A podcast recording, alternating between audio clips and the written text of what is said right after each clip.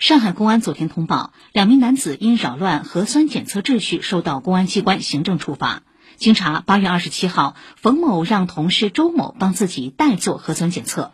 周某持冯某核酸码到核酸采集点做检测时，被工作人员当场识破。以上由记者臧明华报道。